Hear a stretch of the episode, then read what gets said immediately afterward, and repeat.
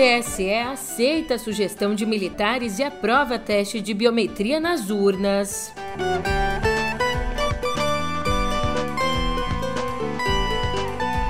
E o TSE também mantém proibição de imagens do 7 de setembro na campanha de Bolsonaro.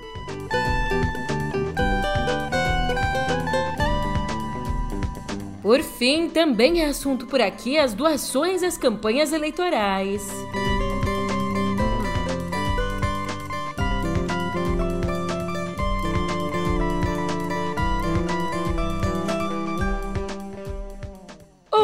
Ótimo dia, uma ótima tarde, uma ótima noite para você. Eu sou a Julia Keck e vem cá, como é que você tá, hein? Nessa quarta, dia 14, eu te lembro que a gente tá quase chegando no primeiro turno das eleições, dia 2 de outubro. Por isso, agora a gente conversa sobre a participação dos militares no pleito. Eu não vou nem me alongar por aqui, porque nessa reta final ninguém tem tempo a perder, né? Então vem comigo, você sabe onde? No pé do ouvido. Música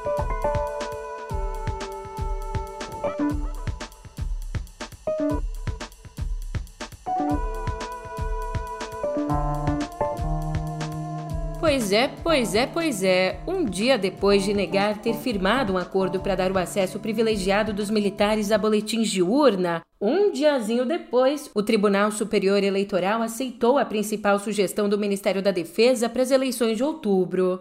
Assim, por unanimidade, os ministros decidiram adotar um projeto piloto que será aplicado ao teste de integridade das urnas. Para você entender direitinho, o teste de integridade é uma das etapas de auditoria realizadas no pleito. Ela já ia acontecer de qualquer forma. Então, esse teste simula uma votação normal levando em consideração as circunstâncias que podem acontecer durante o pleito. E participam desse teste 640 urnas. Mas então o que muda? Muda que agora, com a proposta da defesa, dessas 640, entre 32 e 54 urnas serão acionadas pela biometria de eleitores reais, o que não está previsto nos protocolos atuais. E esse projeto, que nasceu como uma ideia da defesa e agora foi elaborado pelo presidente do TSE, o ministro Alexandre de Moraes, esse projeto não constava da pauta e pegou de surpresa até os funcionários da corte. Já lá no Ministério da Defesa, a decisão foi considerada excelente. E a expectativa é que o teste seja feito no maior número de urnas possível. Até então, né, antes a proposta tinha sido rejeitada pelo antigo presidente do TSE, o ministro Edson Fachin, enfrentando também bastante resistência da área técnica do tribunal. Mas o ministro Alexandre de Moraes diz que essa mudança não vai ter impacto nenhum no calendário eleitoral. E também, por unanimidade, o plenário do TSE manteve a decisão do ministro Benedito Gonçalves de proibir o uso das imagens do 7 de setembro na campanha do presidente Jair Bolsonaro. Uma decisão que veio, que foi decorrente de ações da candidata Soraya Tronic da coligação encabeçada pelo PT. Nesses dois processos, tanto de Tronic quanto do PT, Bolsonaro e os outros candidatos do PL são acusados de usar o 7 de setembro, ou seja, de usar uma data cívica, como uma propaganda eleitoral. Aliás, já que a gente acabou de tocar no nome do queridíssimo, Durante uma entrevista na segunda a um pool de podcasts religiosos, Bolsonaro falou que se perder a eleição vai passar a faixa e se recolher. Se essa for a vontade de Deus, eu continuo. Se não for, a gente passa aí a, a faixa e vou me recolher, porque com a minha idade eu não tenho mais nada a fazer aqui na Terra, né? É, se acabar a minha, a minha, minha, essa, essa minha passagem pela política aqui em 31 de dezembro no corrente ano. Obrigado a todos. Temos os meus valores, a família, né? tenho sempre falado Deus, pátria, família e liberdade. Não esqueça a palavra liberdade. Isso é importantíssimo. Oxi, eu não entendi não. Isso foi uma despedida, ele tá anunciando que vai com Deus. Que que é isso? Ué, homem. Mas tá bom. Realmente, né? Vá lá. Ele vai precisar de um bom tempo aí pela frente para descansar, passar férias nos 51 imóveis da família. Tchau, I have to go now. I have to go now. Tchau, hey, yeah. Tchau, I have to go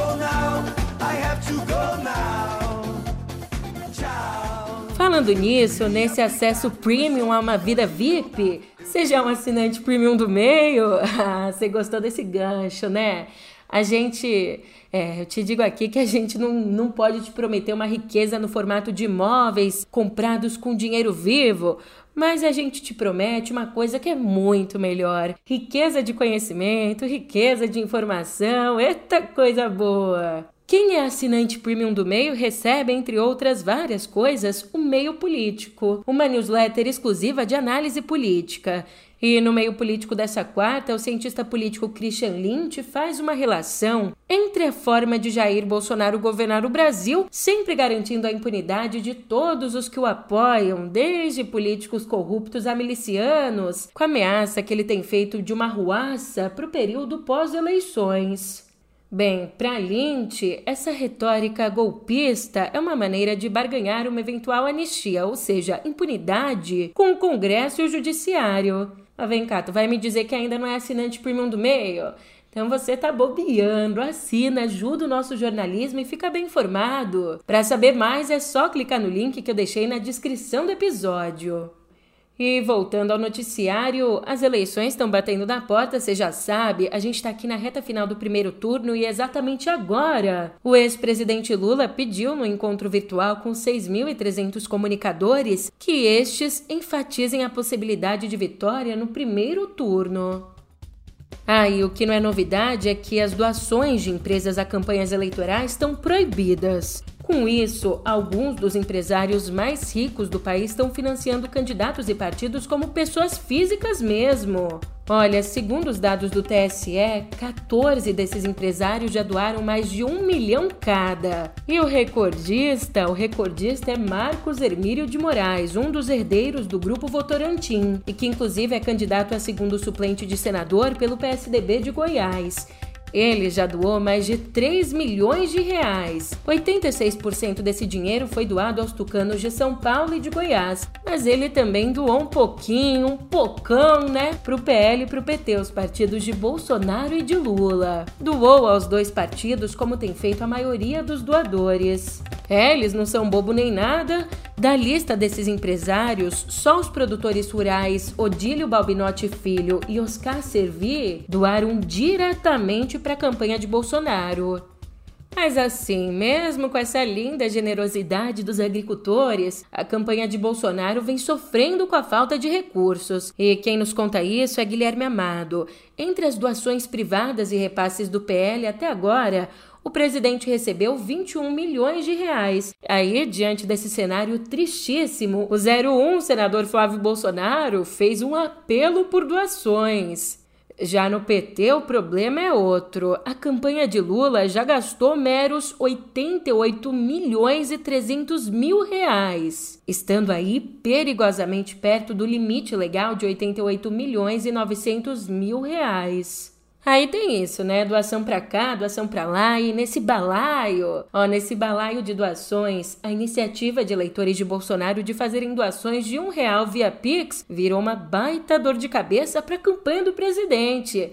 É, a ideia por trás dessas doações era criar uma espécie de data Pix, com essas transferências dando uma ideia então da dimensão, do tamanho da base de apoio à reeleição. Qual o resultado disso? Serão dois. Primeiro, teremos a melhor pesquisa eleitoral de todos os tempos, a mais exata. Segundo, será uma resposta sem precedentes para quem tem intenções ou sonha com fraude. Só que o tiro saiu pela culatra porque as mais de 300 mil doações registradas na segunda congestionaram o sistema de contabilidade da campanha, o que pode atrasar a prestação de contas ao TSE. E ainda tem a preocupação das transferências terem sido feitas por contas de empresas, o que, como eu disse antes, é ilegal. Seguindo aqui no Esquenta para as eleições. Você sabia que o algoritmo do YouTube privilegia o conteúdo favorável ao presidente Jair Bolsonaro? É, pelo menos é isso que indica um estudo realizado pelo NetLab da UFRJ. Para fazer esse teste, os especialistas foram lá e criaram 18 perfis anônimos que acessaram a plataforma em horários diferentes usando a aba anônima. Então, em 18 visitas testes, os canais do grupo Jovem Pan, que apoia explicitamente o presidente, foram indicados 14 vezes na página inicial do YouTube, com um ou mais vídeos sugeridos. O YouTube, por sua vez, diz que não teve acesso à pesquisa e que não vai comentá-la. Prefiro não comentar.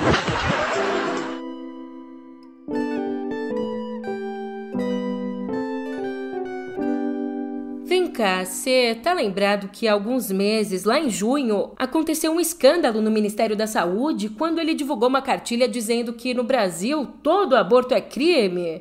É, Agora, depois de uma baita pressão, é claro, o Ministério revisou o guia retirando trechos sobre o aborto, mas incluiu um outro textinho minimizando os riscos da gravidez na adolescência.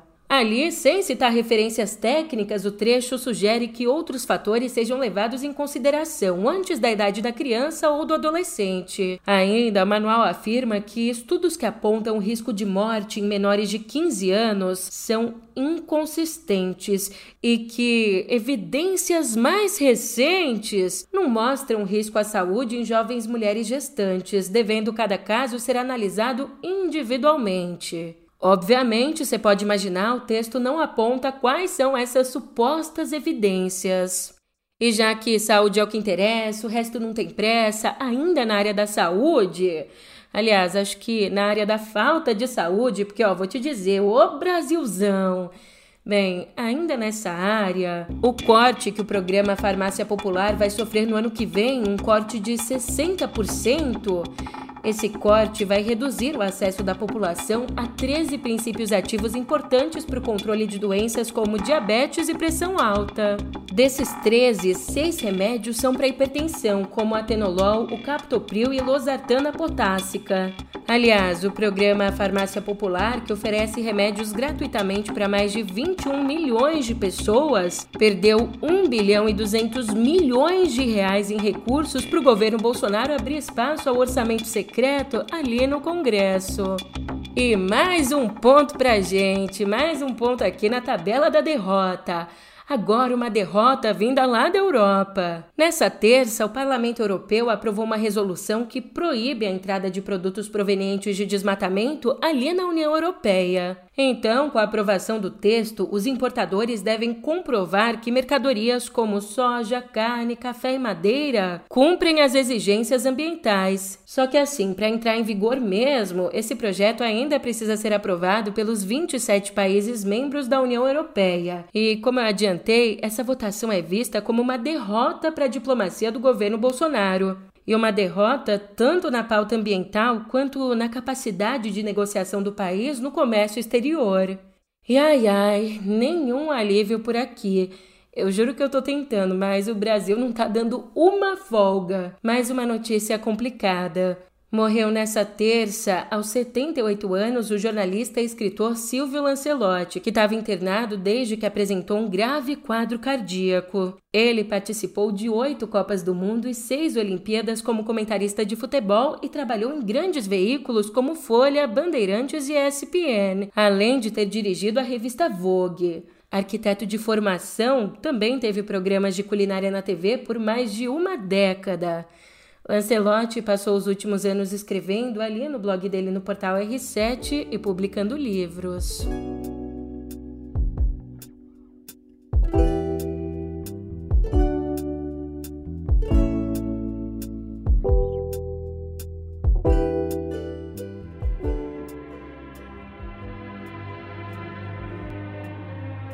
Me desculpa, aqui em Cultura a gente não melhora o nosso clima porque, é claro, a gente abre a nossa conversa com a perda irreparável de Godard. Os jornais franceses revelaram que ele, o cineasta franco-suíço Jean-Luc Godard, que nos deixou ontem aos 91 anos, cometeu um suicídio assistido.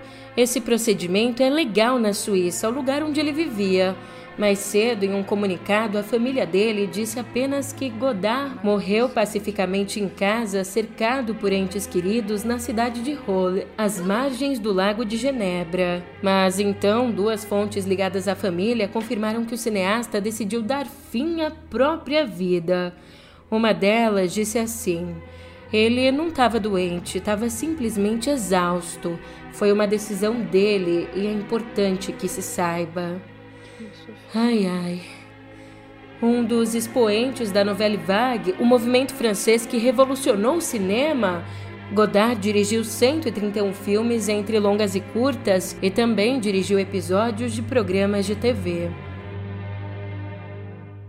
Já aqui no Brasil, quem vem para o centro da nossa conversa é a Flip, porque pela primeira vez em suas 20 edições, a Festa Literária Internacional de Paraty vai ter como homenageada uma escritora negra, a maranhense Maria Firmina dos Reis. Ela é tida como a primeira mulher a publicar um romance no Brasil, o romance Úrsula, de 1859. E esse anúncio foi feito ontem pelos curadores e pela direção do evento. Junto com ele também veio o anúncio da programação da edição desse ano, que vai acontecer entre os dias 23 e 27 de novembro. E aê, mulherada! Dessa vez a festa vai ser predominantemente feminina. A gente tem 25 mulheres e 9 homens na programação. Feminista. Você sabe, se o feminismo for legalizado, cenas como essa serão comuns. é óbvio que é ironia, né? Por favor. Ó, até agora, o nome de maior prestígio entre os já divulgados é o da francesa Annie Ernaux, que aos 82 anos é autora de livros como O Lugar, Os Anos e O Acontecimento, todos já lançados aqui no Brasil. E falando em autores, o único autor de língua portuguesa a ganhar o Nobel de Literatura, o português José Saramago, se tivesse vivo, ia completar nesse ano os 100 anos. Pois é, um senhorzinho sempre atual. Então, ele é o tema da edição de setembro do Clube de Leitura CCBB, que acontece hoje às 4 horas da tarde no CCBB Rio. E no encontro, o poeta, professor e pesquisador Sérgio Nazar vai falar sobre o livro O Ensaio sobre a Cegueira, que foi a obra escolhida pelo público via Twitter. Poxa, Julia, eu não vou conseguir ir lá presencialmente, não. Não? Então não tem problema. A partir do dia 21 de setembro, a palestra vai ficar disponível no canal do Banco do Brasil no YouTube. Fica de olho, hein?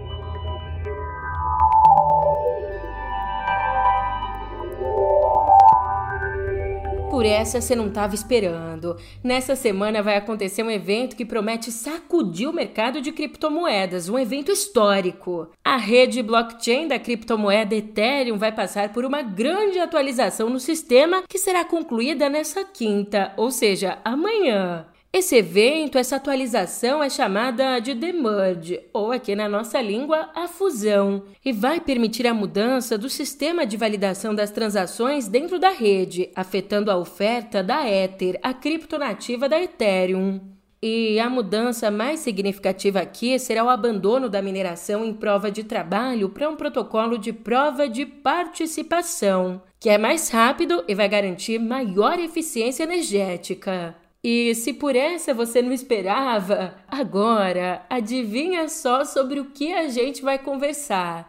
Ó, você tem uma chance só. É claro que a gente vai conversar sobre a nossa novela do Twitter. É que, em depoimento ao Congresso dos Estados Unidos, o Peter Zatko, ex-chefe de segurança do Twitter que denunciou a rede social à justiça americana, ele disse nessa terça que a plataforma não sabe a origem de 80% dos dados que recolhe dos usuários, dados como número de telefone e localização. Ainda ele completou dizendo que essas informações ficam acessíveis para mais ou menos 4 mil funcionários da empresa. Lembrando que lá em julho, o ex-funcionário registrou uma denúncia contra o Twitter alegando que a rede enganou acionistas e até o governo dos Estados Unidos ao emitir informações de privacidade dos usuários. E pra gente encerrar com chave de ouro, tem lançamento por aqui. Ontem a Amazon lançou a 11ª geração do Kindle, o leitor de livros digitais da empresa.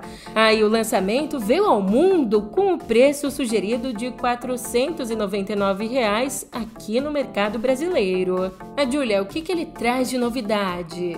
Bem, o novo dispositivo é mais compacto e mais leve do que o Kindle de décima geração, que foi lançado lá em 2019. E tem mais: o novo Kindle também é a atualização da linha mais básica da família de leitores e promete melhor resolução na tela antirreflexo e manutenção na iluminação própria do dispositivo. Ufa! Agora sim eu posso me despedir, né? Eu tô indo nessa, mas você já imagina. A gente se vê por aqui amanhã. Até lá!